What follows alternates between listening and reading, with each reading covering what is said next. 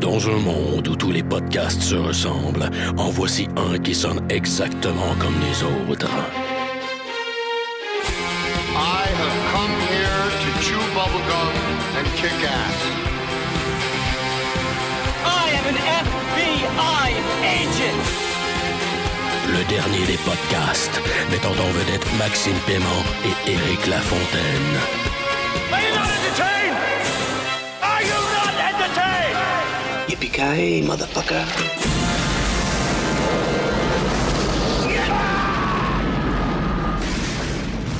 Bienvenue au dernier des podcasts, le Bud Spencer et Terence Hill de la balado-diffusion au Québec. Je, Éric Lafontaine Podcast, sous l'influence d'une délicieuse Bex, une bière allemande de 5% de volume d'alcool, accompagnée une fois de plus euh, de mon euh, Brother in Arms. Ton King Schultz. Euh, euh, Maxime Paiement qui euh, podcast sous l'influence de quoi? Un Saint-Raphaël? Saint-Raphaël doré sur Da- glace. Bon. Petit apéro que j'apprécie bien offrir à mes invités. Mm-hmm. Et une fois de plus, on enregistre dans le, dans le super studio du DDP. Donc, sur mon sofa. Fait que c'est moi qui fournis l'alcool. Max, cette semaine, on s'attaque à un film, écoute, de Quentin Tarantino. À chaque fois qu'il y avait un nouveau Tarantino, c'était tout le temps comme Noël. Pour moi, là, je veux dire, j'ai découvert Tarantino avec Pulp Fiction. Après ça, je suis retourné en arrière, puis je connaissais True Romance, je savais pas qu'il l'avait écrit. Et là, je connais tu sais, Reservoir Dogs. Après, j'ai découvert Reservoir Dogs, là, qui a comme tout bâti une genre de fondation Ouais. pour mon jeune moi qui aimait le cinéma. J'ai étudié en cinéma comme tout plein de cégepiens ont, ont fait, tu sais. Puis euh, Pulp Fiction, Jackie Brown, puis sa, sa carrière m'a toujours fasciné. Et pour moi, ben, on dirait que j'étais excité. Puis je te dis, ah, si, il y a un nouveau Tarantino qui s'en vient, tu sais. Mais on dirait que c'était plus euh, l'émerveillement de Noël en tant qu'adulte. Là, l'émerveillement de Tarantino en tant que cinéphile, je l'avais pas autant. T'a- T'attendais-tu vraiment le film? Hmm. Ben, T'étais-tu comme ultra excité? Parce que moi, je l'étais pas vraiment. Quand euh, Django est sorti, pour moi, c'était vraiment Noël. Pour la simple bonne raison que c'était Noël. non, non. Bonne date de sortie. Euh, ouais. En fait, il faut pour se remettre en contexte. Après Jackie Brown, euh, j'ai acheté une euh, biographie de, ben, ouais, une biographie de Tarantino. Puis euh, plus je lisais sur lui, plus j'apprenais à le connaître. Euh, même avant Kill Bill, tu sentais que, ben, un, ce gars-là avait pas peur de dire que, tu sais, Sergio Leone, puis Django, puis un paquet d'autres films euh, western spaghetti l'avaient énormément influencé, tu sais. Vraiment, ouais. Fait que quand il a commencé à faire Kill Bill, j'étais comme cool, c'est cool qu'il cite ce genre-là, tu sais. Puis après ça, Inglourious Bastard est sorti, puis là, comme, c'était clairement un hommage au western spaghetti, puis, mais je me disais toujours, Christ, depuis, depuis que je lisais sa biographie, je me disais, quand est-ce qu'il va le sortir, Ouais. son western? Quand est-ce... Fait que quand Django a été annoncé, là, deux ans à peu près, euh, moi, j'étais hyper excité, puis j'étais comme, enfin, je vais avoir mon western de Tarantino, tu sais. Fait que quand le, le premier trailer est sorti, je me, je me pouvais plus, je me suis garoché devant l'ordinateur.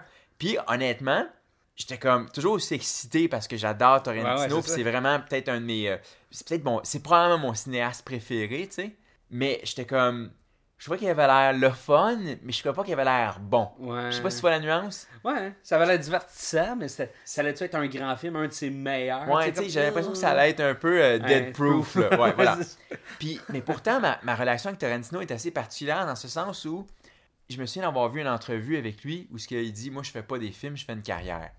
Puis, il était juste à l'époque à Pulp Fiction. Puis, il avait dit ça, puis ça m'avait marqué, tu sais. Puis, ma relation avec Tarantino, c'est simple c'est que j'ai mieux aimé Jackie Brown que Pulp Fiction. Mhm. J'ai mieux aimé Kill Bill 1 que Jackie Brown. J'ai mieux aimé Kill, Bill Bill 2 2 que Kill Bill 1. J'ai mieux aimé Inglourious Bastard que Kill Bill 2. Fait que je veux dire, rendu là, je pouvais plus. Je pouvais penser pas que je pouvais topper. C'est ça, tous ces, tous ces films sont aussi bons les uns que les autres. Il y a une raison pourquoi le, le- c'est pas le premier album de The Who qui est le meilleur, tu sais, puis Mm. sou- souvent le premier album, oui, tu sais, puis il réalise ses projets, tu sais, Oh sa oui, vision, il- puis euh, il fait sa propre Il est sorti dernièrement dans une entrevue, puis il a dit, ah, je serais content d'avoir une carrière de 10 films, tu Ouais, sais. c'est son objectif, puis il va être bien content. Là, supposément, il va arrêter après 10 films. Puis il y a un truc que je savais pas, mais ce gars-là, entre ses films, comme tu sais, il avait quand même une couple d'années avant d'écrire des films, il écrit énormément. Il écrit des critiques, il écrit des essais, euh, il écrit des, euh, des- Il commence des livres sur des cinéastes qu'il admire, puis il a rien publié. Puis il est même pas sûr qu'il a l'intention de publier, mais ce gars-là noircit de la page comme c'est pas possible. C'est un écrivain hyper productif, dont personne a jamais rien vu l'œuvre. Fait que j'imagine que après son dixième film, si effectivement il prend sa retraite, ben, il va probablement travailler là-dessus, mais c'est fou que ce gars-là ait écrit autant de pages que personne n'a jamais rien vu, tu sais. Puis, euh, ben, c'est ça, écoute, Tarantino, euh, je l'attendais, tu sais, 25, 25 décembre. Puis, euh, je me suis frappé à, à une salle où ce que je croyais qu'elle était en anglais en version originale, parce qu'on va juste voir les films en version originale. Puis là, il était en français, là, à Brossard au 10-30. là, J'étais comme, ah, madone. là, c'est- fait que j'ai juste laissé tomber. Et finalement, je suis allé dans euh, un petit secret qu'on ne devrait pas dire, mais probablement le, le meilleur cinéma à Montréal. Le meilleur. Fait que euh, je le regarde, la salle, et écoute, il y a comme 8 personnes. je Il n'y a juste pas de métro, là. Fait que vous pouvez peut-être le déduire comme ça. là. Mais j'aurais aimé le voir dans une salle bondée de monde, là, tu sais, comme une salle d'afro-américains, là, Ouais. une salle de Fantasia, tu sais, Ouais. une- crowd salle de Fantasia, mais black. J'aurais aimé avoir ce crowd-là avec moi pour le voir, on dirait. Bon, ben tu vois, moi, je suis allé dans ce, ce cinéma-là pour le voir la deuxième fois. Sauf que euh, j'ai dû pogner une mauvaise batch. C'était les pires, pires spectateurs que j'avais jamais eu. J'ai changé de place une fois, puis j'ai failli changer de place deux fois. J'avais une espèce de famille de huit personnes avec grand-papa, grand-maman, les kids, tout le monde débarque, puis ça arrête jamais de jaser, puis de manger bruyamment, puis de déchirer leur sac de popcorn, puis de chiffonner leur sac de... À un moment donné, je disais à ma blonde, viens on s'en va au bout de la salle. Je tombe à côté d'une petite famille, genre, je pense que la femme qui est comme... Je pense qu'elle apprenait l'anglais en même temps qu'elle voyait le film, puis dès que Django, il disait quelque chose, elle répétait les mots à voix haute. C'était super annoying. À un moment donné, je me suis retourné, j'étais comme... Ah! Ouais. Écoute, on devrait peut-être rentrer dans le vif du sujet. Euh, Django, écoute. Oui, vas-y. T'as-tu aimé ça? Oui, j'ai adoré le film. C'était... Je suis arrivé là avec des, euh, des appréhensions relativement modérées. Vu que on dirait que j'avais perdu cette magie-là, je, je m'attendais pas à quelque chose de- d'immensément comme intense. Euh, le film a commencé et c'est très rare que mon visage souriait Ah ouais. violemment. J'avais mal au, Je pouvais pas joues. de sourire. Fait tu sais, puis le, le premier bon 15 minutes du film, lorsque tu commences à rentrer dans le pacing du film, tu commences à découvrir l'univers, et on sait qu'on est dans l'univers de Tarantino, tout ça. Ouais. Là, là j'ai le, j'ai le smile, puis je fais comme, ah, en tout cas, fait overall, j'ai- adoré mon expérience. Puis toi, overall, je veux dire, c'est un... En fait, C'était une belle ride? c'était une crise de belle chevauchée. J'ai envie de te dire que c'est probablement le film de Tarantino que je trouve le plus drôle. Il m'a Ouais. vraiment fait rire. J'ai eu du fun. Je m'attendais à ce qu'il y ait de l'action. Je m'attendais à ce qu'il y ait de l'humour un peu geek. Tu sais, des, des clins d'œil au Beaucoup de cinéma. tu sais, Puis c'est ouais. ça. Mais au lieu de ça, il y avait aussi, en plus de ça, c'est évident qu'il y avait ces- les bons dialogues de Tarantino. Puis tu sais, Dieu sait que Christopher Waltz, a- je pense qu'il a été mis au monde pour réciter ces dialogues-là. Ouais, ouais. Mais en plus de ça, il y avait juste du bon gag. Ouais. Du fucking bon writing. C'était très drôle. J'étais comme. J'étais Des crampé. bons power phrases, Oui. des, des bons caméos. Puis l'action était le fun aussi. Tu sais, c'était comme. C'est un, un film qui est pacé, hein, tu sais. Comme un western spaghetti. C'est un western. On prend son temps. Il y a bien de l'ambiance. la- L'histoire se développe lentement. Puis comme un duel de gun, tu sais, à un moment donné, bam, bam, bam, tout se règle, explose tu sais. à certains moments. ouais. Puis ouais, quand ça a explosé, ça s'est mis Ouais. à péter le Ça a feu. vraiment explosé. Euh, j'étais content aussi que. Tu sais- Django, en fait, c'est. Ben, comme, tu connais, mais là, je le répète pour, pour la cause. Euh, Django, film de 1966 de Sergio Corbucci. Euh, film que j'ai vu à plusieurs reprises parce qu'il s'adonne à être le meilleur western d'un de mes bons amis. Et euh, film qui a, qui a suscité beaucoup d'intérêt au milieu des années 60. Et beaucoup, après ça, beaucoup d'autres films, dont un Terence Hill, dont un George Eastman. Euh, souvent, ils, ont- ils avaient fait un western, puis ils ont juste dit on va juste mettre Django dans le titre pour que le monde y aille. Ouais. C'est comme leur stratégie marketing là, de, de jeter Django dans le titre. le monde. Ouais. Là, genre, là, je fais un move de canne à pêche là, pour le monde euh, qui sont pas dans le salon. Mais euh, c'est ça, puis Django, après ça, est devenu un peu culte. Ouais. Il a été référencé dans des vidéoclips euh, de Danzig d'ailleurs, euh, un jeu vidéo qui s'appelle Gungrave, donc un jeu en shell shading où ce que le personnage a comme un gun dans un tombeau, parce que le, le Django original traînait un- tout le temps un tombeau avec lui.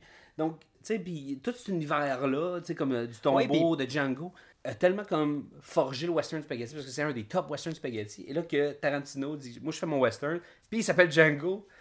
Mais il fait comme ça, mais il fait ça, mais comme 35 ans plus tard, 40 Oui. ans plus tard. Puis aucune référence au Django original whatsoever, à part euh, le nom, Ouais. la musique, puis Franco Nero. C'est ça. That's it. That's it. Il n'y a pas de tombeau, puis ça, j'aimais ça. Il a- il n'y a pas de référence directe, mais c'est un film qui a tellement, mais qui est tellement référencé. Je me souviens, là, de quand, quand, quand l'Internet commençait à grandir, en 97, en 98, là, j'allais sur Netscape, puis dans InfoSeek, puis là, j'allais, j'allais voir toutes les explications possibles de Pulp Fiction, genre, Ouais. qu'est-ce qu'il y a dans la valise? Ah, c'est, euh, c'est de l'art. Ben non, c'est pas de l'art. C'est comme, c'est l'âme de Marcellus, de, de, de, de Wallace, tu sais. Puis là, tu fais comme, hmm, puis là, il explique pourquoi, tu sais. Puis là, tout le monde a leur théorie. Puis c'est là que, je- que, que le- l'univers, le Tarantino-verse, commençait à, à s'expliquer. tu sais. Ouais. Il y avait ses propres restaurants, ses propres marques de cigarettes, tu sais, comme les, les Red Leaf Tobacco, machin, là, tu sais. Et ça, ça m'a toujours fasciné, puis j'ai... Je le sais qu'il y en a beaucoup là-dedans, puis on dirait que je voulais en savoir plus. Ouais. Puis moi, ce que j'ai aimé aussi de, de ce film-là, c'est que euh, il a mis quand même un- assez longtemps à l'écrire, tu sais, puis il voulait écrire une histoire assez complexe, Ouais. tu sais, parce qu'en partant, tu rentres, t'es t'es un blanc, t'es aux États-Unis, puis ton fond de, de toile, si tu veux, ta toile de fond, c'est euh, l'esclavage. Ouais. Forcément, t'es mieux de te guérir solide parce que, tu sais, ils vont t'attendre dans le détour, euh, notamment des, des Mongols comme Spike Lee, là. Mais Ouais, j'ai pas trouvé ça cool, ce que... que- ce que... il a même pas vu le film! Non, c'est ça. il chie dessus, puis il a même pas vu le film. ça, ça, je trouve ça dommage un peu, là, parce que... Puis surtout à cause. C'est principalement à cause de. J'imagine qu'il quasiment. Ça sent la jalousie des fois. Je pense que, ouais. Genre. Tu Il aurait aimé ça faire ça, probablement, Spike Lee. Exactement. Il aurait fait probablement une bonne job aussi. Ben, ça, ça aurait été certainement un, un film pas mal moins intéressant en ce qui me Ça aurait été concerne. moins badass, là, C'est sûr. Euh, Ça aurait été plus triste, ça, c'est sûr. Ouais. Mais non, c'est ça, le fait d'avoir euh, d'avoir trouvé le, le juste milieu en comment euh, rire des rednecks, Ouais. puis des, des, des, des- sudistes, mais en même temps, quand on parle de. quand on touche le- l'esclavage, sais, là, ça reste assez sérieux puis assez, assez grave, tu sais. Les scènes de fouettage, là. Ouais, puis Puis le hotbox, tout ça, c'est comme... c'est cru en fait, Ben ouais, C'est dans ta face, puis même comment les, les, les blacks sont traités, tu sais, les- quand les, ils lâchent les chiens sur D'Artagnan. Ouais. Euh, mais le fait est que c'est. Puis même Tarantino, j'ai vu une entrevue où il disait euh, la scène où ce que les, le- les Mandingo Fighting, là, Ouais. qui est une référence à un film qui s'appelait Mandingo, en fait, parce que ça n'existait pas. C'est pas, pas un combat qui existe, c'est pas un style de, de Non, boss qui existe. Il oui, il y, il avait du combat de black, mais ça, ça s'appelait pas du Mandingo Fighting. Ça, c'est vraiment une référence à un film de 75. Mais le fait est que ce combat-là, quand il, il frappe le marteau, puis les chiens, quand ils déchirent D'Artagnan, l'esclave, à la base, ça avait été shooté beaucoup plus graphique. Puis il s'est rendu compte que euh, il aimait, tu sais, quand, il rip son film, il amène les spectateurs, à les faire sourire. Comme tu tu sais, ils ont du fun, ils ont du fun. Puis là, soudainement, il leur, comme il dit, je leur coupe une tête. Puis là, je, leur demande d'en repousser une deuxième puis de repartir frais. Non, non, non, non, non. Il s'est rendu compte que ça sortait les gens un peu trop du film. Fait que tu vois tu sais, il a vraiment réfléchi à sa patente. Puis il a pris du temps à crafter son film. Puis vraiment, ça paraît parce que on trouve de tout dans ce film-là. Il y a de l'intelligence, il y a de l'humour, il y a de l'action, euh, il y a des bons personnages. Je veux dire, il y en a pour tous les dialogues, Il y a goûts. des power phrases. C'est ça, il y en a pour tous les goûts. explosions. Ouais, Il y, a, il y a- il y a de tout. Il y a des Il chevaux, il y a, il y a de l'humour, il y a des super caméos. Ce film-là est relativement complet. il est rempli, c'est ça, il est complet. Hey, euh, on, on parlait de références. Je- J'en ai une autre. Elle est peut-être poussée un peu trop loin. Là. Euh, mais euh, je lisais euh, les internets. Puis là, j'essayais de voir toutes les références, puis toutes les Easter eggs que les gens ont, ont pu voir. Puis j'ai vu un peu le- le- l'espèce de, de raisonnement que- qu'un internaute partageait. Et euh, il, était, il est arrivé avec. euh, il a découvert un hommage à Frédéric Willem Murnau, qui est en fait le, le réal de, de Nosferatu Yes. qui est probablement le seul film que je connais de lui. Et lui, son premier film, euh, qui s'appelle The Blue Boy, en fait, Der Knapp in Blow, c'est un, un film qui est perdu. Le film n'existe pas. Ok. Il la, la- la pellicule est juste détruite, OK? Puis, euh, en fait, ce que ce dude-là, il, a- il a vu, c'est que le, le, le- le costume bleu de Django, là, quand il a le droit de choisir son costume pour la première fois, Oui. il arrive avec ce costume-là. Le, le costume 1, il est juste épique, là. C'est comme c'est tellement le costume Ah, il clash. le plus pimp que tu peux trouver dans le sud des États-Unis. Et euh, c'est une référence à une peinture qui s'appelle The Blue Boy, ok? Une, une peinture de Thomas Ginsbro- Ginsborough, ok? Peinture de 1770. Et le film de Murnau, qui est Le Cavalier Bleu, c'est inspiré de ça, ok?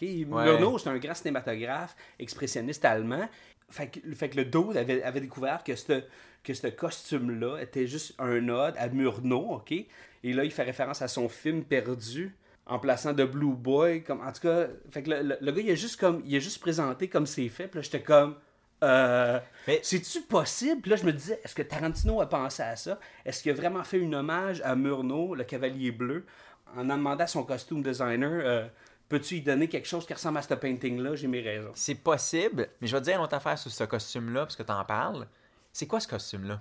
Pour l'époque? Euh, C'est une affaire de, comme de, de valet, de prince. là. C'est C'est un juste... costume d'enfant. Tu trouves? Non, non, c'est un costume d'enfant. Je l'ai aussi lu, mais je l'avais remarqué, mais après ça, j'ai fouillé. C'est un costume d'enfant. Ouais, ouais, tu, peux l'imaginer avec un béret avec un gros son, là. Puis faut, voilà, il faut vraiment que tu t'imagines qu'à ce moment-là, Django, c'est quoi? C'est un esclave. Donc, il est à peu près pas éduqué. Ouais. Il a rien vu du monde. Il est libéré, OK, par un adulte. Et là, il est quoi? Il commence sa vie. Il Donc, apprend à lire, c'est ça. Tout... vraiment un enfant. C'est la première fois où, euh, là, c'est un homme libre. Tu sais, il pogne, Ouais. il explique son plan, puis là, il lance dans le monde. Fait qu'il commence son éducation. Puis comme euh, Django, il a jamais rien vu du monde, il connaît pas le style, il pourrait avoir vu des kids sur une plantation, puis dire, ben, Chris, Des gosses de riches, là, tu. Ouais, c'est ça. Puis moi, quand je vais vous voir, je peux. il dit, tu me laisses choisir n'importe quoi, n'importe quoi? Bon, mais je veux ça, tu sais. Fait il y a peut-être effectivement une référence à Blue Boy, mais aussi, c'est vraiment pour dire que, que Django, à ce C'est moment-là, c'était très infantile. c'est ça. C'est pour dire qu'il commence son, son, son apprentissage, mais il commence au stade enfant. Puis plus ça va, plus son costume change. Puis à la fin, je sais pas si remarqué, pose le chapeau, c'est- à la toute fin, il est habillé avec les vêtements de Calvin Candy. Il est habillé comme le king. Parce que c'est quoi, c'est quoi vraiment euh, Django? C'est un conte de fées. Ouais. C'est un gars, hein, ils, ils en font référence par rapport à la légende c'est de là. là. mais c'est un gars, un chevalier, qui va secourir une princesse dans un château qui est gardé par un dragon, puis il va traverser, puis comme il dit par rapport à la légende de Bromilda, il faut qu'il traverse l'enfer, puis là-dedans, Candyland est vraiment, tu sais, euh, C'est comme la montagne, là. c'est ça, c'est- perçu comme l'enfer pour les Ben esclaves, oui, tu sais. Absolument. Fait que je trouvais ça intéressant. Puis en même temps, s'il y a une autre chose que Django est comme style de film, oui, c'est un conte de fées, mais c'est aussi un de bon body movie. Parce que pendant le trois quarts du film, il Les a- deux ont une chimie ensemble qui est juste impossible. C'est tellement hot, là. Puis, tu sais, je Mais- veux dire, ils, ils apprennent à se connaître. Au début, ils se connaissent pas, mais ils se font confiance. Puis, tu sais, c'est un. euh, c'est pas un prison bus breakout, là, mais oui, c'en est Ouais. un. Oui, oui, c'est un- un. Juste un, c'est un calèche bus. Calèche bus, ça a pas de sens. En fait, c'est un euh, calèche prison breakout. ou un chain gang breakout. mais regarde, on... parlons des personnages justement. Je pense que c'est absolument le temps de parler de, de, de King, de King Schultz. Euh, Christopher Waltz qui fait juste un job incroyable. Son personnage de d'ancien dentiste. C'est-tu vraiment un ancien dentiste? En fait, c'est ça qui est génial. C'est vraiment un ancien dentiste. Puis c'est important pour la fin du film, pour comprendre les motivations de ce personnage-là. Il dit au début, c'était un ancien dentiste, mais depuis cinq ans, parce que, en fait, il explique pas pourquoi au début, mais il est devenu chasseur de primes. On peut penser que c'est pour l'appât du gain, mais la vraie raison, il le dit à la fin quand il confronte Calvin Candy à la toute fin. Maybe I was bored. Hein, Peut-être je m'ennuyais. Fait que c'est là que tu fais du rattachement, puis tu dis, en fait, ce gars-là, c'est un dentiste qui était pas dans son pays, qui était venu pour trouver, I guess, fortune. Il se faisait chier, il s'ennuyait, puis il est devenu chasseur de primes, puis il est devenu un bon chasseur de primes. Absolument. Puis il servait de son identité comme cover-up. Parce qu'il aime ça approcher les gens en n'étalant pas ses cartes sur table. Même, même chose dans la scène avec le shérif. Ouais, au début, là, quand. La, la- la deuxième grande scène du Ouais. film, où ce que nous-mêmes comme spectateurs, on le connaît pas encore bien ce personnage-là. Il tue un mec de sang-froid, un shérif, qui semble être un, un bon shérif, Ouais. apprécié de sa communauté, puis il, tue, tu sais, puis au point où la conne en arrière s'évanouit, puis qui, franchement, moi, j'étais j'étais pissé de rire à ce moment-là. Puis la badass. salle, puis j'étais pas le seul, la salle riait, tu sais, c'était très drôle. Puis là, tu te demandes, Asti, un, qu'est-ce, comment il va faire pour s'en sortir? Ben c'est ça. Django, Sans la- fusil non plus, là, non, parce que. puis Django a la même réaction que nous, il est là. Who the fuck is that guy, tu sais? Puis comment on va se sortir de là? Mais tu te rends compte que tout était prévu. Même quand il dit, oublie pas d'appeler le shérif et non le marshal. Ouais, ouais. Là, tu peux appeler le marshal. Je dire, la façon dont la, la- la scène est construite, ça nous permet tellement de bien comprendre un peu le personnage, comment il fonctionne. On Ouais. comprend pas encore toutes ses motivations, mais on, com- on comprend vraiment comment il fonctionne, tu sais. Puis c'est vraiment à la fin, je trouve, quand euh, il décide, à la toute toute fin, de sacrifier, en fait. Ouais. Puis j'adore tellement. Quand il se retourne vers Django, puis il s'excuse. Il Oui, dit J'ai pas pu m'empêcher. exactement. Ça, c'est tellement délicieux. Je trouve que C'est- comme il J'ai fini ma mission, mais tu sais, je veux dire. Voilà, tu l'as dit, parce que il serait parti avec la fille en étant détroussé de 12 000 piastres. Il l'aurait fait. Mais non, parce que pour Calvin Kennedy, c'était pas assez pour lui, il fallait qu'il en rajoute un peu. Puis ça, ça passait pas pantoute. Puis comme on l'avait vu, c'est un gars qui a un gros ego, là, quand même, Schultz. Il déteste être humilié. C'était juste la goutte, puis c'est comme... Ouais. Tu sais, faut se rappeler que le personnage, il s'ennuyait vraiment. Faut penser que comme humain, Ouais. il tournait en rond. Django lui a redonné un peu, j'ai l'impression, euh, le Un goût. genre d'espoir. ouais, une sorte d'espoir, tu sais, comme Mais une raison d'être. Mais il Schultz, dit- tu voyais un fils en lui. Voilà. Il a tout appris aussi. Oui, Il puis a appris comment tirer, comment s'habiller, comment boire. hein, comment la parallèle de l'enfant, comme Ben on disait. Il dit, c'est la première fois que je donne la liberté à quelqu'un, je m'en sens un peu responsable. Tu sais, le côté Ouais. parental. Puis en même temps, il faut, faut voir aussi que ce gars-là, il était, maintenant qu'il a vu l'Amérique, tu sais, euh, de pleine face, là, Ouais. de- il était comme pas capable de passer par-dessus ce qu'il avait vu. Tu sais, tu vois le- les flashbacks qu'il y avait sur D'Artagnan qui se faisait déchirer, c'était comme trop d'horreur. Il y avait comme une espèce de perfect storm de j'ai plus de but dans la vie, j'ai accompli ma mission, je t'ai amené Django là où je, je devais t'amener, puis en même temps, je, je comme je peux pas vivre dans ce monde-là. Ce monde-là, il est tu. Ouais, ce monde-là, il est pas pour moi. Puis, no way que tu vas avoir le dessus pour moi. Je vais, je vais avoir le dernier mot. Tu sais, à la fin, parce que juste avant d'arriver là, il essayait de le plugger une dernière fois en disant Tu as parlé d'Artagnan. Tu dois aimer d'Artagnan. Tu dois aimer Alexandre Dumas. T'es un sale raciste. By the way, Alexandre Dumas est black. Ce qui est vrai, historiquement. C'était juste pour avoir le dernier mot. Fait que là, il s'en va. Puis là, c'est là que Calvin Candy dit Wait a minute. Fait que parce que Calvin Candy aussi, qui était comme un fils de riche avec un très gros ego aussi, no way qu'il allait laisser l'Allemand avoir Ouais. le dernier mot sur lui. Fait que ça, ça a escaladé, puis honnêtement, ça a déclenché le, le feu d'artifice à la puis- fin. puis c'est ça, ce, film-là nous amène vers sa. Cette scène-là, c'est juste comme un, un genre de déclencheur qui nous amène vers l'espèce de, de scène épique là, de, Ouais. de, de- de fin, qui est en fait pas, pas la vraie fin, tu sais. Puis, euh, anyway, le, le personnage de, de Christopher Waltz est juste, juste délicieux, il est bien joué, il est bien écrit, il est, euh, il est drôle, il est attachant. Juste la scène d'ouverture. C'est. Comment il parle, comment il s'exprime, Ouais. comment il prend son temps. Tu sais, il y a un costume trois pièces, puis juste, juste là-dedans, sur sa charrette. Oh, t'as renoté la date aussi? Le plan, j'adore là-dedans. j'adore, parce que ça devient drôle. Quand Ah il fait un gros Ah, plan ah. dessus, puis ça, ça... puis, elle dis. puis euh, en plus, c'est comme ça cache pour son argent. C'est- trop évident. Puis tu sens qu'il y a une intelligence dans ce personnage-là qui, qui surplante tous les autres. Il est au-dessus de tout ça. Oui, puis ce gars-là, l'autre chose aussi, c'est qu'il faut pas juste faire les choses. Même il a dit à Django, je vais faire les choses à ma manière. Puis c'est pour ça que t'as beau dire, ah, mais il aurait pu juste offrir, euh, je sais pas moi, Le- 5000, l'argent. ouais, puis bar- Puis bargainer. dire, mais lui, son but, c'était pas de bargainer puis d'acheter la, la euh, tu sais, Bromilda pour euh, 12 000 piastres ou même 5 000 piastres. Non, lui, il voulait l'avoir pour 300 piastres. C'est ça, lui, il voulait l'avoir. Il voulait skimer, c'est ça. Un peu comme il avait fait avec le Marshall. Euh, il veut skimer, il veut faire les choses à sa façon. Ça le divertit. hein. C'est son ego aussi qui a, Voilà. qui a créé tout ça. C'est ça. Parce qu'il aurait pu simplement l'acheter. Il a préféré jouer. Se payer une bonne dernière game. Là, Puis au même titre que Calvin Candy, il savait que la seule façon de le frapper vraiment, s'il a, il a juste crissé une balle dans la tête, dès le départ, quand il a su que c'était un scam, ok. Non, il voulait frapper là où ça fait mal, il voulait y avoir son cash. Fait que, tu voulais me donner 12 000 piastres, tu vas payer pour la fille pour 12 000 Ouais. Euh, fait que si, si on parle de- du personnage de Léo, euh, Calvin Candy, ben oui, c'est ça. Écoute, euh, t'as-tu aimé sa prestation?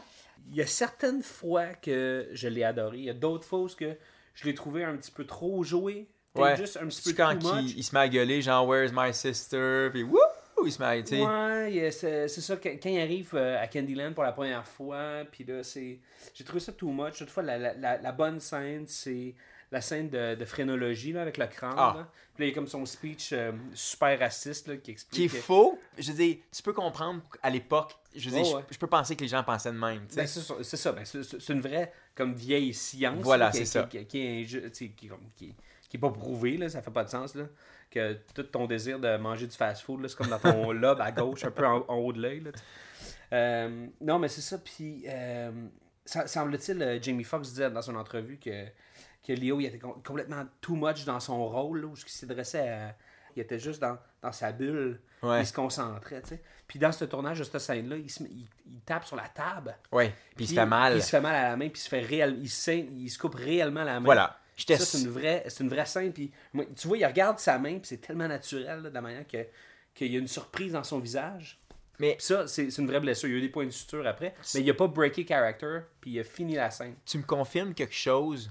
Que j'avais senti pendant le- la projection, mais par contre, Tarantino a joué avec parce que la scène où il met la main en face, Ouais, ouais. ça c'était fait avec du faux sang par après. Ah oui, oui. C'est évident. Absolument. Mais c'est là où je, j'aime comment un film ça, ça se crée Ouais. de façon organique, tu sais que Sur tu place, travailles ça, c'est ça. faire ci. Puis l'autre, moi, il y a deux scènes qui m'ont marqué de lui. Un, j'aimais bien comment il jouait le gosse de riche. Un peu. euh, Moi, c'est ma réplique que j'adorais le plus de Tarantino là-dedans, c'est euh, celle qui est dans le trailer. Là. You had my curiosity, now you, you you've got my attention. Je trouvais ça très drôle. J'aime, ce. Je trouve que ce genre de langage-là, que Tarantino est très bon pour écrire, ce genre de phrasé-là, tu sais, un peu euh, décalé par rapport au personnage. ça, des one-liners, mais qui. euh, J'aimais bien aussi quand il. euh, c'est un détail con, mais tu sais, il a un marteau dans la main. Il menace, tu sais, Brumilda. Puis quand il dit sold, il tape dessus, tu sais, comme un encanteur, tu sais. C'est con, mais je sais pas, je crois que ça marchait bien. Ouais, des fois pour moi c'est un petit peu trop, mais euh, overall, il est. euh, tu sais, euh, il a toujours eu l'air d'un enfant pour moi, tu sais, Ouais. le basketball Iris. Puis là, il a encore un peu son baby face, mais avec comme les, espèces de dents noircies, puis. euh, C'est cool, il est creepy, puis- ouais, il y a comme une weird affection pour sa sœur que je trouve ouais, c'est sûr qu'il se passe quelque chose entre Ouais, sa sœur. Mais à Candyland, mon, mon personnage préféré, là, Ça, c'est c'était de loin Stéphane, Ah qui est joué par euh, Samuel L. Jackson. Ce que, ce que j'aime, c'est que euh, Sam Jackson joue Stephen un petit peu trop au début, quasiment à vaudeville.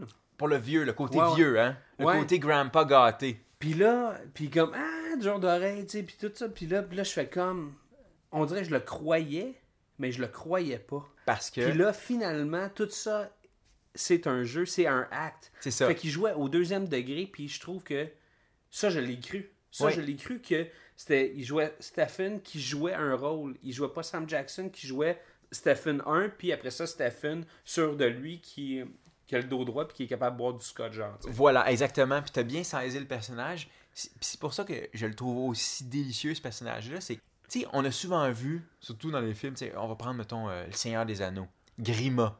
Ouais. OK, tu sais, le, le chuchoteur à l'oreille du roi, tu sais, qui, qui donne des conseils, Ouais. tu sais, euh, on a souvent vu ce personnage-là. Ce qui est intéressant là-dedans, c'est que c'est un black qui torture des blacks parce qu'il veut rester au pouvoir, parce que lui, il a atteint un statut, il pourra jamais atteindre le statut d'un blanc, mais il a atteint dans sa tête à lui le maximum qu'un noir peut avoir, tu sais, il bosse des blancs.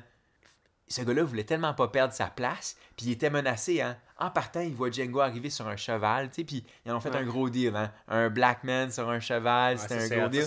Puis on voit le plan de Samuel Jackson, puis les yeux, tu vois quasiment les yeux de BD, là, tu sais, les sourcils qui font un Il V, là. accepte pas qu'il soit sur un cheval. Non, c'est ça. Il est pas fier pour ça. Puis à partir de là, ça a jamais passé, puis il voulait juste le tu sais, l'humilier, puis le, le, en fait, le faire descendre de son piédestal, tu sais, puis vraiment, c'est un... Je le trouvais génial, ce personnage-là. Il est vrai qu'il est menaçant. Ouais.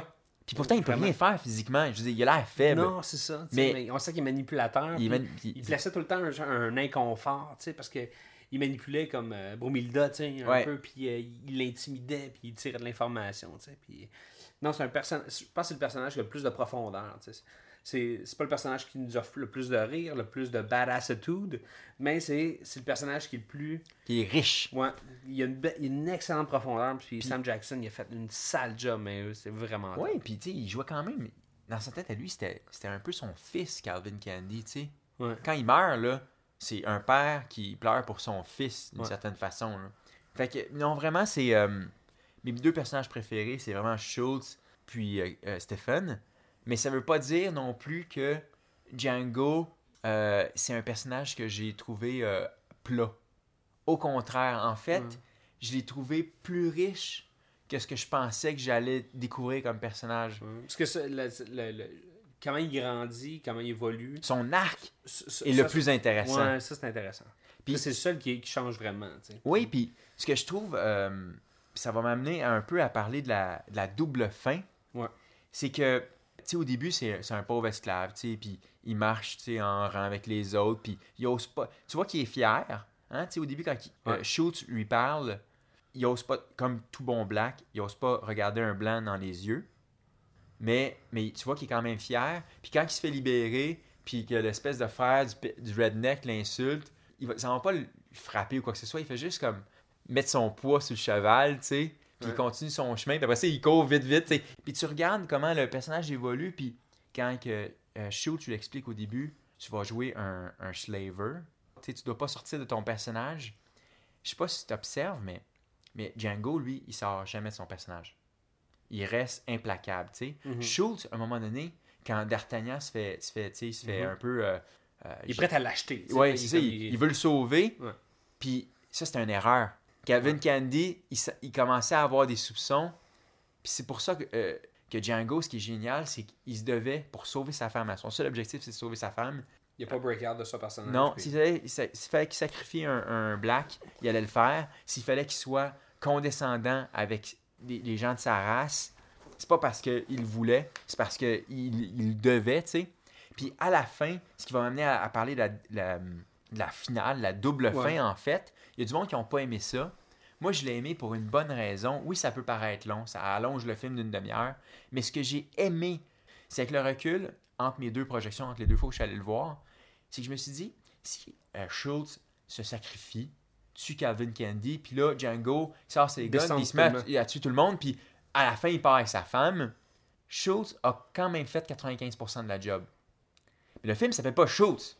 C'est pas Schultz Unchained, c'est Ouais. Django Unchained. Django se devait d'être le héros. Fait qu'à la fin, il fallait que tout ce que Schultz lui avait appris, maintenant c'est rendu un homme, c'est un adulte. Ouais. Il peut repartir de rien. Il peut partir de rien, donc il est emprisonné. Il se libère tout seul. En même temps, il laisse des esclaves à leur propre sort, comme pour faire écho à ce que Ouais. Schultz avait fait dans la scène d'ouverture. Il retourne, là, il tue tout le monde, puis il repart avec sa femme, tu sais. Puis je sais pas si tu as remarqué quand on parlait de costume, tu sais, au début, il s'habille comme un enfant, à un moment donné, il s'habille comme un homme. Ben, à la fin, il s'habille comme le king. Il a les habits de Calvin Candy. ouais, ouais. Tu sais, puis il met le chapeau, puis il a le fume-cigare. Puis là, c'est rendu le black qui est rendu au sommet, tu sais. Puis c'était important pour comprendre que ce personnage-là, son arc était complété, mais qu'il il se devait d'être le héros de l'histoire et non pas juste l'apprenti qui réussit euh, par, par le hasard des choses à triompher de son C'est ça, adversaire. du début jusqu'à la première fin, c'est l'histoire de son apprentissage. Ouais. Puis ce qu'on a à la fin, c'est un genre de wrap-up qui nous raconte une autre histoire, qui nous raconte l'histoire. De Django Unchained. C'est ça. Voilà. Parce qu'il est enchaîné jusqu'à la fin. Oui. Il, Puis là, à la deuxième fin, là, il est déchaîné. voilà, là, il est déchaîné. Puis il, fait- déchaîné lui-même. puis il fait un crise de carton Ouais. dans la maison. Toi, comment t'as trouvé le jeu de Jamie Foxx? Euh, j'ai aimé le personnage de Django, j'ai aimé la, la- la livraison de Jamie Foxx surtout. Je trouve que le personnage payait quand il y avait des moments badass. Le Ouais. costume lui-même, quand il, quand il est sur son cheval, puis il rentre dans le village, puis tout le monde le regarde, ou tu sais. Des moments un peu à la Shaft, tu sais, John Shaft, ça, là, le cool black côté, dude. Black Exploitation, Ouais. le, petit côté, ah, euh, sais, comme le black sur son cheval. Black and proud. C'est comme le, comme le black sur son euh, Hummer 1, assis avec des spinning, genre, puis des néons, là, tu sais. Ouais, ouais. C'est- un peu le même genre de, comme de badass, tu sais. Comme, je trouve que ces moments-là, badass, sont, sont très, très cool.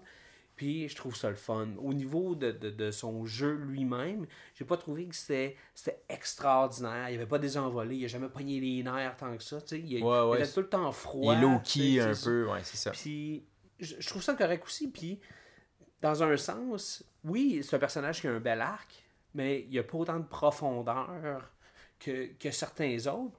Puis à la fin, mais je veux dire, tu sais, euh, c'est un héros d'un western, c'est un héros, en parenthèse, j'ai un quote d'un film d'action, tu sais, fait à quoi on peut s'attendre vraiment? Parce que. Franco Nero, qui jouait Django, mais c'était aussi un personnage froid qui était comme qui avait Ben, pas d'émotion. Comme puis- The Man with No Names dans ben, la trilogie de Sergio Leone. Ça reste un western. Voilà. C'est tout le temps les autres personnages qui sont les couleurs tu sais. Ouais. C'est sûr qu'il aurait peut-être pu en avoir plus. Il aurait pu avoir plus de tarantinoïsme dans le personnage. Mais je pense qu'il y a eu beaucoup de retenue. Ce que tu dis en fait, c'est que avec le matériel qu'il avait comme tel, il a, il a fait la job. il l'a bien fait, tu sais. Dans le sens où le rôle n'était pas flamboyant, fait que la performance pouvait pas vraiment être flamboyante. C'est ça. Moi, je, pour être honnête, d'entrée de jeu, quand je suis, euh, quand j'ai su que c'était Jamie Foxx qui était casté là-dedans, j'ai jamais particulièrement aimé Jamie Foxx. Je l'haïs pas. Bon. Tu sais, je le mets bien dans Collateral, je le mets bien dans Any Given Sunday, mais c'est pas un acteur que j'aime. Je suis pas fan de cet acteur-là. Surtout que il y avait des rumeurs qu'il allait peut-être approcher euh, Will Smith. Puis Will Smith, bon, ça aurait été un Chris d'autres personnages, mais j'étais comme, ouais, j'étais comme, alright, tu sais, puis j'aime bien Will Smith, il me fait rigoler, tu sais, j'étais comme, ah, peut-être, tu sais, peut-être que Tarantino va faire quelque chose de vraiment extraordinaire avec Will Smith. Puis là, Will Smith voulait rien savoir parce que c'était un peu trop edgy pour lui. Et là, ils ont eu des noms. Il y a, une paire d'acteurs de The Wire qui ont passé, comme Michael K. Williams qui joue Mhm. Omar ou Idris Elba qui joue Stringer Bell. Ouais. Puis là, j'étais comme, ouh. Là, là, je routais en fait. Stringer, ça, cette info-là a fait en sorte que ça m'a hypé le rôle. Puis que j'étais quasiment déçu que ce soit Jamie Foxx, Ouais. tu sais, parce que je le trouve correct, mais sans plus. Mais j'ai trouvé qu'il a fait une assez bonne job. Puis ce que je trouve cool aussi, c'est que quand Tarantino a eu une discussion avec lui, tu sais, il a dit Je t'envoie le script, on va se rencontrer, on s'en va travailler le rôle. Jamie Foxx a commencé à jouer, puis tout de suite, il jouait Django à la fin du film dès le départ. Ouais. Puis là, Tarantino il a dit wow, les moteurs, là, t'es un esclave, man.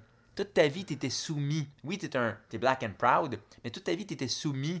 Fait que, step by step, t'es, t'es comme un enfant au début, là, tu sais, tu vas grandir lentement. Fait que si tu regardes au début, c'est pour ça que quand je faisais par référence à la première scène où il regarde à terre, il est un peu comme oui, oui, monsieur, oui, oui, monsieur, puis il pose des questions, puis qu'est-ce que ça veut dire euh, positif? Ben, ça veut dire qu'il est mort, ben je suis positif qu'il est mort, je suis très drôle, là. Mais tu sais, j'aimais bien ce, ce, ce lent changement dans le personnage. Pour moi, c'est tout ce qu'il Ouais. avait à faire, puis il l'a bien fait. Absolument. Son Puis le fait est que Jimmy Foxx est aussi un acteur de comédie, un peu comme Will Ouais. Smith. Puis en ayant vu le film, maintenant je pourrais plus voir un acteur aussi intense qu'Idris Elba faire Django. Il, fa- il fallait qu'il y ait du comedic timing, Ouais. tu sais. Puis il y a des bonnes. Surtout les der- le, le dernier plan du film, quand il se retourne, là, puis ça a l'air d'un film de 1966, justement. Oui, puis où il danse avec le cheval. Ouais, ouais. Parce que, tu sais, moi, c'est, ce que j'aimais bien quand il danse avec le cheval, c'est que, Il fait c'est- des donuts avec ça, son ça a rien à voir. Mais c'était l'idée, c'était tout ceci, c'était un cirque. Hein? Ouais. Tout le monde en fait un gros cas, tu sais, film sérieux, l'esclavage. Puis c'est Tarantino qui dit Non, non, man. Tu sais, c'est un petit clin d'œil avec Ouais. le spectateur, genre. C'est à, c'est à ce moment-là où le réalisateur parle directement au spectateur, il dit Hey, it's all a joke, man. C'est pas une vraie histoire, tu sais. Ah ouais. Fait que ça, je trouvais ça cool. Absolument. C'est un, euh, quand même, c'est, c'est- tu vois tous ces personnages-là ensemble. Certains vont avoir des faiblesses, d'autres vont avoir des forces, mais tout ensemble, ils créent un bel univers. Ouais. c'est pas juste comme les grosses têtes puis les DiCaprio qui sont capables de faire ça. C'est juste les, les tout petits personnages, puis l'attitude, l'espèce de le gars qu'on comprend pas quand il parle. Puis euh, le personnage de Billy Crash qui est joué par euh, Walton Goggins. Pe- personnage, euh, tu sais, comme. c'est très unidimensionnel, très sadique. lui, avec juste comme ses liners, puis avec son, son attitude, puis avec comme. Sais, il, sa fixation à vouloir couper les couilles de. Ouais, c'est ça. euh, T'as-tu aimé ce personnage-là? Ou y a-tu d'autres petits personnages, toi? Ben, tu sais, est-ce que je l'ai aimé? Euh, Il fait la job dans le sens où ça reste que c'est, c'est le sadique de service, tu sais. Ce que j'ai bien aimé, c'est qu'il il voulait couper les couilles à, à, À Django. à Django. Puis finalement, c'est Django qui le caste, tu sais, avec Ouais. son gun. Je trouvais ça assez cool. c'est un bon kill, C'est un bon ça. payout, tu sais. Cool. Ouais, non, c'est. Euh, hey, euh, puis euh, pour terminer, il y a juste un petit personnage que, que je sais pas si tu l'as remarqué, mais dans la gang de Candyland, il y a- il y, a tout plein de méchants, mais il y en a une qui stand out, puis c'est une blonde, genre amérindienne, avec un coat en frange, avec des couteaux. Sa, hache, Ouais, elle a comme des haches puis des couteaux. est-ce qu'on sait qui est casté là-dedans? Non. C'est sûr que c'est un stunt. elle a l'air ninja-esque, tu sais, là. Mais on la voit pas. Elle cache quelque chose. Elle là. fait rien avec ses Ouais. couteaux, là. C'est pas Elle a fait juste tenir sa hache derrière sa tête, mais je suis sûr qu'il a... il a fait un stunt casting, sinon ils auraient montré sa face. Ouais, ça cache peut-être quelque chose. Moi, j'ai l'impression que c'est soit un Uma Thurman. Ou c'est peut-être une Vega, tu sais. Mais, puis pourtant, elle s'est fait tuer euh, aussi rapidement que, tu sais, quand Django, il rentre dans la cabane à la fin avant de, de retourner euh, chez, chez les, au Candyland. Peut-être qu'il y avait une idée en tête et qu'il l'a pas exploité. Peut-être que c'est une scène coupée. C'est absolument, parce qu'il y, Mais- y a- il y a un director cut de 5 heures, il paraît. Là. Ce film-là dure 2h40, qui est une des choses que j'aime, la longueur du film. C'est pas trop long, c'est pas trop court, c'est juste, pour un western, c'est juste right on. Puis, euh, Mais sinon, y a-tu euh, des scènes qui t'ont vraiment marqué qu'on n'aurait pas encore adressées? Euh, sérieux, euh, on est un podcast de films d'action, ok? On n'est pas juste euh, un podcast sur euh, le cinéma. Euh, Puis moi, ce que j'ai aimé, c'est. C'est sûr, j'ai aimé les scènes d'action. J'ai aimé où ce que. C'est sûr, la fin est épique quand euh, Schultz meurt. Et là, il y a l'espèce de tuerie intense. C'est sûr que, un, la physique du gore, ce que j'appelle la physique du gore, quand Django arrive pour tirer Miss Candy, puis euh, il dit à Stephen, say goodbye to Miss Candy, puis il tire, puis tu, tu sens qu'elle est juste comme, l'actrice est comme tirée par un câble. Ouais. C'est la seule qui explose pas, hein Non, puis il y, a- il y a une violence à de la vitesse que le corps est comme éjecté à l'extérieur de la... Je trouve que la physique du gore était 40, puis un autre affaire qui était 40, c'est le sang. Écoute, c'est pas du CGI, c'est du Tom Savini avec des pompes, puis du liquide, là, puis de l'air comprimé, pff, il y en a catapulté du sang. Puis c'était un beau mix. C'était pas juste du Kill Bill avec de la haute pression. Il y avait de la haute pression, mais il y avait aussi du bon splatter dense. Ouais. Puis ça jouait tout le temps entre les deux. Puis ça, j'ai trouvé le sang écœurant. Mais oui, puis c'est cool parce que, un, c'est le fun. Mais euh, le fait est qu'il c'est pas innocemment s'il l'a exagéré comme ça. Il veut pas que ça soit vu comme étant. euh, il veut que ça soit vu comme. Une ça reste fiction, une joke, c'est ça. ça, C'est fictif, c'est de la BD, c'est du comic book. Je cherche Euh, pas à faire quelque chose d'ultra réaliste, d'ultra gore, comme euh, un torture movie, tu sais. Non, c'est ça. L'idée, c'est qu'il faut que ça reste le fun. Puis plus ça splash, plus c'est drôle. Effectivement, ça me faisait rire, tu sais. J'étais content que les guns aient des bruits de ricochet aussi. Qu'il y ait des bruits de guns old school. Il était fort. Oui, il c'était cool les bruits de gun, puis j'aime aussi les bruits de, de, de, mettons, de crâne qui explose. Ouais, le, le son, le son, le son, il était bien fait, je trouvais. Mais moi, ma passe d'action préférée, là, c'est un détail. C'est que Django, il vient, il vient de tuer le, le henchman, là, avec la moustache, là. Puis tu te transposes dans l'autre pièce. Puis là, il saute, puis il arrive super vite, puis il se garoche sur le cadavre, puis il tire le gars qui était caché derrière le mur.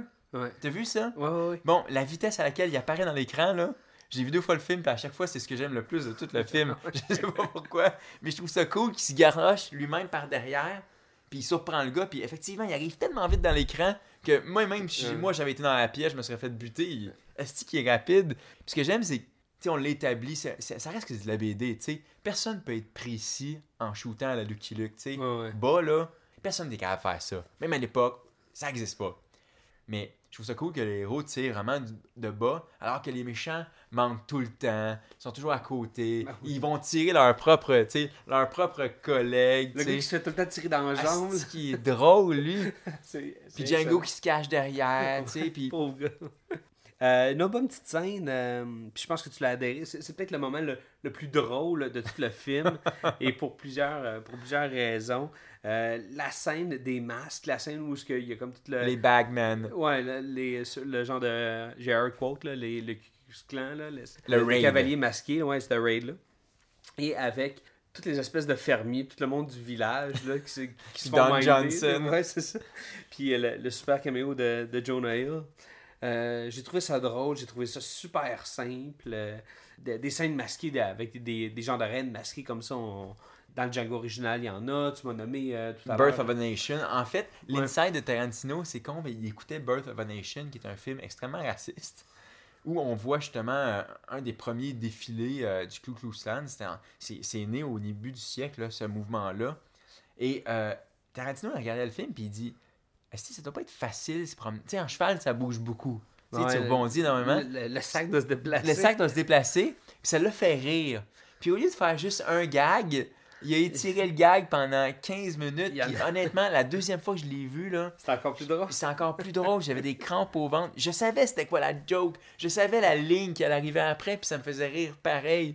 Puis ce que je trouve ça drôle, c'est qu'au début, comment il a construit la scène, c'est qu'au début, tu vois les trois petits dudes qui espionnent, tu sais, puis OK, on a trouvé Django, puis Schultz. Puis là, t'as une grosse chevauchée avec une espèce de toune, tu sais, euh, quasiment, tu sais, c'est de l'opéra. Tu sais, je dire, c'est.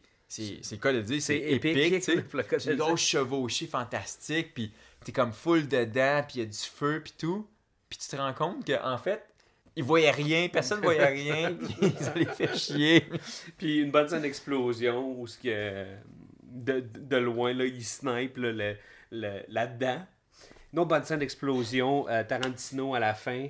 Écoute, super caméo de Tarantino. Tellement mal joué. Ouais, avec, avec son espèce d'accent australien. Oui, je sais pas ce qu'il essaie de faire en fait. Ben, je pense que c'est pourquoi pas. Hein? Pourquoi, euh, quel accent de mal pourrais-je avoir? Puis euh, il dit australien, J'aurais quasiment aimé qu'il se donne l'accent du gars qui parle mal.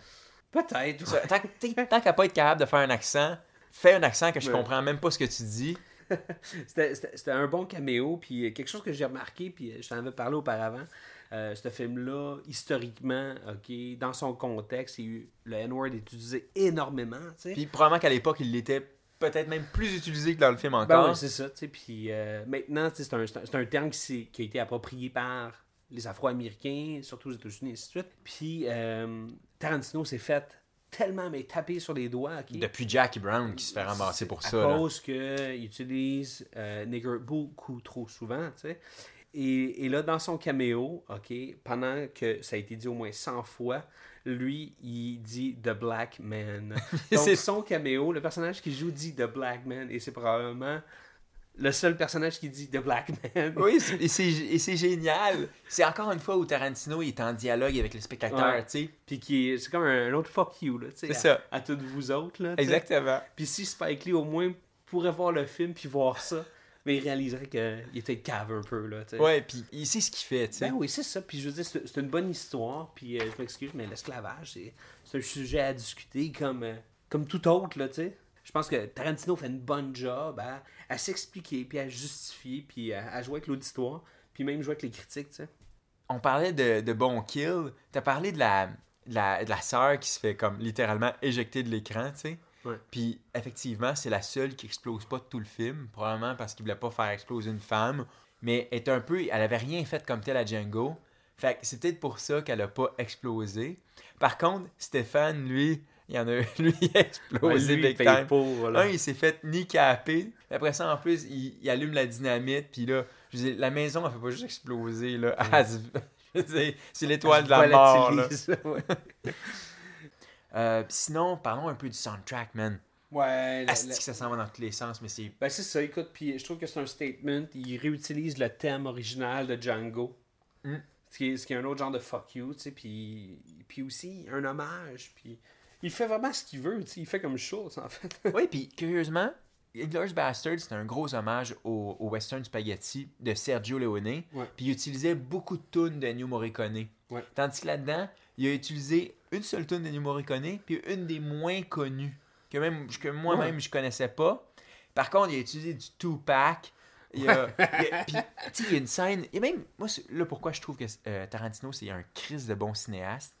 C'est une scène qui est pourtant tellement anecdotique. C'est quand les, euh, les esclaves mettent la table avant le souper. Ouais. Comment C'est monté, comment puis comment ils sont tous synchronisés. Le, le- le choix de tune pour ça, ça avait, ça n'a rien à voir dans un film violent comme ça, un western. C'est juste un bon choix de tune pour la bonne ambiance. Un peu comme quand il avait choisi euh, Zamfir dans Kill Bill, Ouais. tu sais. Parce que c'était comme, ça sonnait bien comme un mix entre un film Ouais, ben, asiatique il entend de la musique. dans sa- Tarantino, il, il écoute de la musique, là. Quand un- il écrit, c'est ça. puis il voit des images. Voilà. comme- moi, quand j'étais jeune, j'écoutais euh, Fastlane, la tune de Prodigy, tu sais. Mm. Puis là, là, il y avait des sons. Là, je suis comme, oh my god. Puis j'imaginais comme une poursuite de char. Ouais, puis il y a des dans le images tunnel qui. Ville-Marie, tu sais. Quand tu écoutes la musique, puis surtout la musique instrumentale, il y a des images qui deviennent, comme tu dis, tu sais.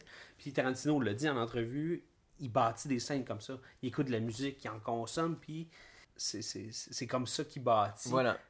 la musicalité de beaucoup de séquences. Puis- Puis, je- ça, c'en est un super bon exemple de son Puis travail. c'est pour ça que j'aime autant Tarantino, c'est pas juste à cause qu'il il fait des drôles de dialogues puis son action est cool. C'est parce que quand il se met à faire du cinéma, là, à bien shooter une scène, il accote n'importe qui dans- en ce moment.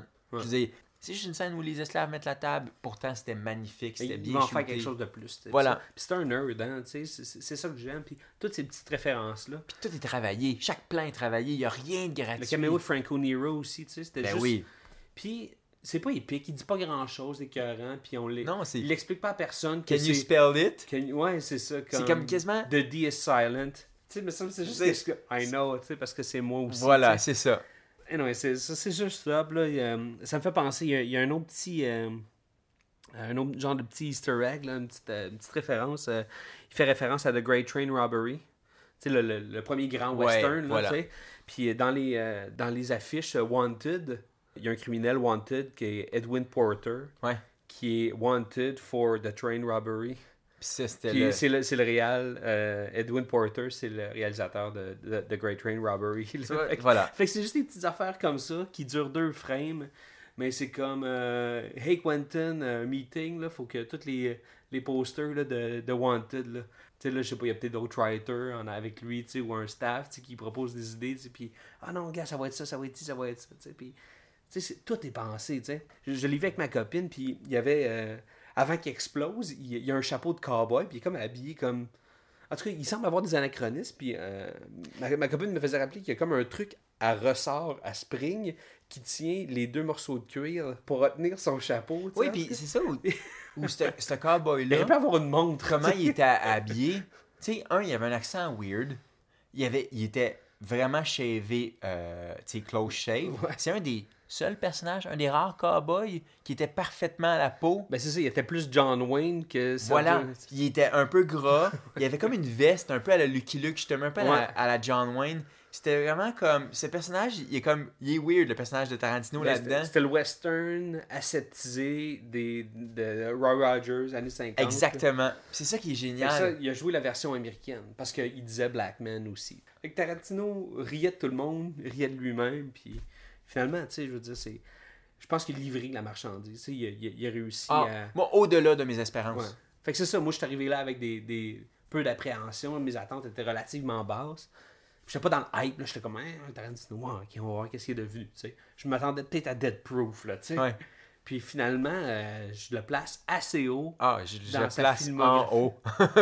C'est- ton préféré? C'est mon préféré. Ah ouais? Ah ouais, ouais. Moi, moi, tu vois, je... il va falloir peut-être que je le revoie encore. Il est encore très jeune dans, Ah, dans mon mais... pour le, le placer si haut. Euh, dans mon cœur, je sais pas s'il pourrait aller plus haut que Pulp Fiction ou que Kill Bill 2. Peu, peu importe si Kill Bill 1 et Kill Bill 2 est ensemble, euh, Django est en quatrième position. Dans tes Tarantino, Ouais, ouais.